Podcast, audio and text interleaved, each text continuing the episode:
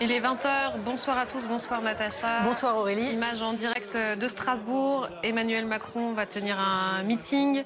Ce sont les images que vous voyez. Ça devait commencer à 18h30. Un peu de retard pour le président. On va tendre l'oreille.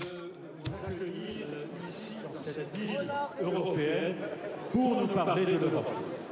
Je suis très heureux de, de le faire et je dois dire que je voudrais vous remercier la salle est en train d'être chauffée, hein, comme on dit, même si c'est à l'extérieur. Vous voyez qu'il y a beaucoup de monde. En fait, Emmanuel Macron va s'exprimer plus précisément sur l'Europe aujourd'hui. Après plusieurs séquences dans la même journée, il y a cette volonté de labourer le terrain. On en parle avec nos invités. Thierry Pêche, bonsoir. Bonsoir. Vous êtes directeur général de Terra Nova. Votre laboratoire politique a publié hier une étude sur le nouveau clivage français. Et vous êtes l'auteur du Parlement des citoyens aux éditions du Seuil. Bonsoir Vincent Jarousseau. Bonsoir. Vous êtes photographe documentaire. Vous êtes le co-auteur de L'illusion nationale avec Valérie Higounet et des Racines de la colère aux éditions des Arènes, réalisateur aussi de Nous les enfants de Denain, diffusé le 25 mai prochain sur France 2. Bonsoir Jean-Sébastien Ferjou. Bonsoir. Bonsoir Amandine Atalaya. Je le disais, euh, Natacha, il laboure le terrain. On a suivi une conférence de presse aujourd'hui euh, de Marine Le Pen en Normandie. Le président, lui, était en déplacement à la rencontre des Français comme hier. Oui, il rattrape le temps perdu en fait. C'est-à-dire qu'il est en train de euh, faire tous les meetings qu'il n'a pas fait pendant la campagne de premier tour. Et il va à la rencontre des Français avec des séquences d'ailleurs assez intéressantes. Hein. Euh, c'est-à-dire qu'il se met, selon l'expression euh, lancée par Xavier Bertrand, à portée de baffe. C'est assez intéressant. Et donc là, on va avoir évidemment le meeting donc, devant la cathédrale de Strasbourg sur la thématique préférée d'Emmanuel Macron, celle qu'il a portée en 2017, euh, sachant que il a beaucoup bougé sur cette question-là et que ce serait intéressant de décrypter véritablement les évolutions et le bilan de son quinquennat.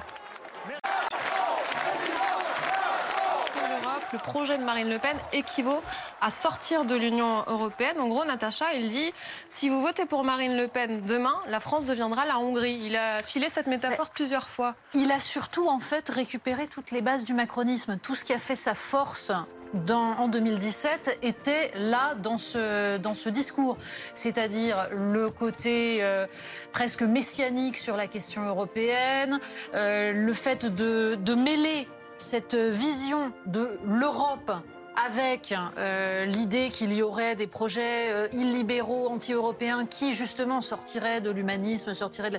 Bref, on y retrouve un, un vadémécum de tout ce qu'est le, macronisme, avec en plus une forme de, ferveur, euh, le, côté très très, comment dire, très heureux d'être là, visiblement, d'un Emmanuel Macron qui répond à tous ceux qui, l'interpellent, etc. c'est vraiment, on peut considérer que c'est son entrée en campagne. Quoi. Et ça lui donne un angle d'attaque, en hein, parler de l'Europe. Euh, il dit Marine Le Pen vous ment sur l'Union européenne. Ce serait une, une sortie cachée de l'Union européenne, sans le dire. Oui, mais c'est exactement ce qu'a décrit Natacha Polony. On revient aux fondamentaux du macronisme. Et finalement, Emmanuel Macron, alors que beaucoup de responsables politiques avaient fini par euh, avoir euh, l'européanisme honteux, en quelque sorte, lui, il a toujours assumé. Et il le met en cœur de sa différence avec Marine Le Pen, ce qui est probablement d'ailleurs euh, plus habile que de miser uniquement sur le côté extrême droite et front républicain. Maintenant, quand on écoute dans le détail, et même en croyant profondément à l'Europe, on peut remarquer un certain nombre de petites exagérations quand même dans la manière dont il a euh, de le décrire. Il parlait notamment de la directive euh, travailleurs détachés. De mémoire, euh, la version qui avait été négociée avant justement l'arrivée d'Emmanuel Macron était légèrement plus favorable aux travailleurs détachés ou de la même manière quand il fait, mais ça ce sont des effets de manche dans une campagne, quand il dit si vous étiez en Hongrie, vous ne pourriez pas manifester, s'il y a des manifestations en Hongrie, et il y a eu des manifestations en Hongrie pendant la campagne électorale qui vient de s'y dérouler. Mais oui, c'est habile parce qu'incontestablement, Marine Le Pen est quand même encore dans une forme d'ambiguïté sur son projet, euh, sur son projet européen et sur la capacité qu'elle aurait, notamment à déployer son programme au regard de, de ce qu'est la hiérarchie des normes euh, en vigueur euh, en France et qui inclut le droit européen. À quel point a-t-il parlé aux électeurs de gauche? Il a tenu, par exemple, à parler du rapport du GIEC et à dire euh, mon programme nous permettra de sortir des énergies fossiles. Il y a deux moments où je pense qu'il parle assez clairement aux électeurs de gauche. Il y a le moment auquel vous faites allusion sur l'écologie et puis il y a un autre moment où il rappelle aux électeurs de gauche que la dette commune, les fameux euh, Eurobonds dont la gauche rêvait, c'est sous son mandat qu'ils ont été faits. Et c'est vrai. Et ce qui est intéressant, je trouve, dans, ce, dans cette intervention, c'est que Bien sûr, il y a le rappel des valeurs, de ce qui n'a pas bougé, du socle, mais il y a aussi toutes les crises qui ont été traversées, pas simplement par la France, mais aussi par l'Europe, avec euh, notamment la pandémie, et puis encore tout récemment avec l'Ukraine. Donc l'Europe, c'est aussi une expérience. Euh, politique. Et c'est ça qu'on voit. Par ailleurs, je pense qu'effectivement, c'est euh, le terrain le plus simple pour aller euh, batailler contre Marine Le Pen, qui, comme il a été dit, mm. est au moins ambiguë. En réalité, pas ambiguë du tout. Euh, elle propose un détricotage en catimini de l'Europe. cest maintenant, c'est dans des poupées gigognes. Vous avez un projet sur l'immigration. Dans le projet sur l'immigration, vous avez un projet sur l'autorité du droit constitutionnel. Et dedans, vous avez un détricotage du droit européen. Voilà, donc c'est par la porte de derrière, mais à la fin, ça, ça, produit la même chose. Et donc, je pense qu'il choisit très bien ce, terrain et ce moment pour euh, mener la, bataille électorale avec elle sur ce point. Et il y a un leitmotiv, euh, il me semble que plusieurs fois il dit euh, il faudrait aller plus vite. Vous, ne trouvez, vous trouvez qu'on ne va pas assez vite et il tente d'apporter des réponses oui, parce que c'est le Emmanuel Macron comme en 2017 qui essaie de montrer qu'il est quelqu'un de dynamique. Alors il n'ose plus dire comme en 2017 qu'avec lui ce sera la révolution et qu'il euh, fera tout euh, exploser. Euh, mais Emmanuel Macron essaie de montrer ce soir son allant, son envie, tout ce qui a manqué avant le premier tour puisqu'il était très en retrait, très absent et qu'on a vu hier à Denain beaucoup d'habitants qui lui reprochaient d'ailleurs de ne pas avoir fait campagne et de n'avoir débattu avec personne. Ce soir, il a essayé non seulement de faire appel à tous ceux qui ont envie de faire barrage à Marine Le Pen, d'essayer de réactiver leur euh, anti-marinisme en disant à quel point l'Europe était euh, importante aujourd'hui. Donc ça, c'est quelque chose, l'Europe, sur lequel il dit je ne transige pas, sur ce point-là, je ne bougerai pas. En revanche, il y a toute une partie numéro 2 où là, il essaie de s'adresser euh, à l'électorat de gauche et aux jeunes notamment, en parlant non seulement écologie, même s'il reste extrêmement flou, il n'avance toujours pas une mesure nouvelle sur ce plan-là qui pourrait donner envie justement aux jeunes de voter pour lui. Donc écologie, quoi qu'il en coûte. Il rappelle à quel point il a eu quand même un comportement social à un moment donné, à quel point il a empêché certains Français d'être euh, au chômage euh, notamment. Euh, il est revenu aussi très longuement sur l'ISF, c'est-à-dire qu'il a saisi au vol des interpellations. On lui disait rends l'ISF. Voilà, pour redire là aussi qu'il n'était pas que le président des riches que certains décrivent.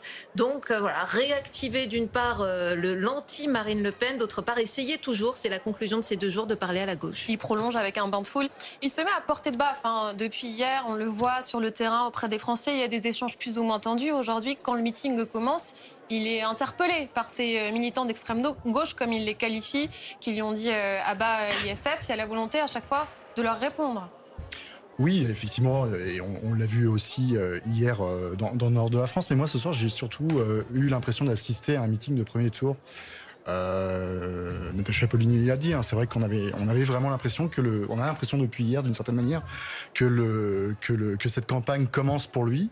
Euh, mais c'est vrai que ce soir, il s'adresse vraiment à sa base. Il est vraiment dans une, dans une logique de, mobilisation de sa base. Ceci, étant, je ne suis pas certain que euh, ce, discours sur l'Europe euh, parle véritablement, euh, notamment aux électeurs qu'il a rencontrés hier à Denain, qui, qui non seulement n'ont pas voté pour lui évidemment au, au, premier tour, et souvenons-nous-en, dans ce grand nord, quart nord-est de la France, il ne faut pas oublier qu'en 2005, on avait massivement voté contre le traité constitutionnel européen. donc là, c'est vrai que c'est un peu projet contre projet. Euh, pour l'instant, moi, le, le, constat que je fais, c'est qu'il veut d'abord mobiliser sa base et un peu au-delà. Je ne suis pas certain que euh, les, quelques, références euh, au GIEC et, à l'écologie mobilisent pour l'instant l'électorat jeune et urbain qui, est, très présent à Strasbourg. Mais, mais peut-être tout simplement parce que c'est un peu l'enjeu pour les deux candidats. Il y a attirer des candidats à eux et puis il y a éviter que les gens sortent pour aller voter contre.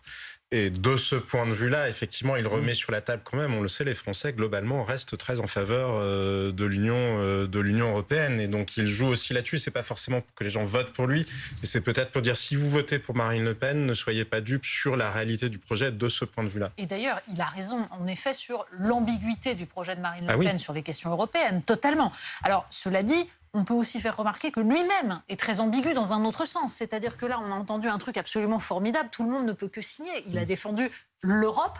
La réalité de l'Union européenne, c'est pas exactement ça. Et, euh, et surtout, on ne sait toujours pas quelle vision il a de l'Europe, c'est-à-dire confédération d'États-nations, fédération, ça, il reste lui aussi très ambigu. Mais c'est vrai que le discours était mobilisateur pour des gens qui continuent à penser tout à fait, euh, d'ailleurs de façon euh, assez légitime, que évidemment la France toute seule n'y arriverait pas et qu'il faut une, euh, une mutualisation suffisante. La question est selon quels critères, dans quelles institutions Et là, on n'a pas la réponse. Merci beaucoup. C'était court ce soir. À demain, 20h, Natacha. Et, oui, à demain. on va entendre la réaction de Marine Le Pen. Elle était l'invitée du 20h de TF1. tout de suite.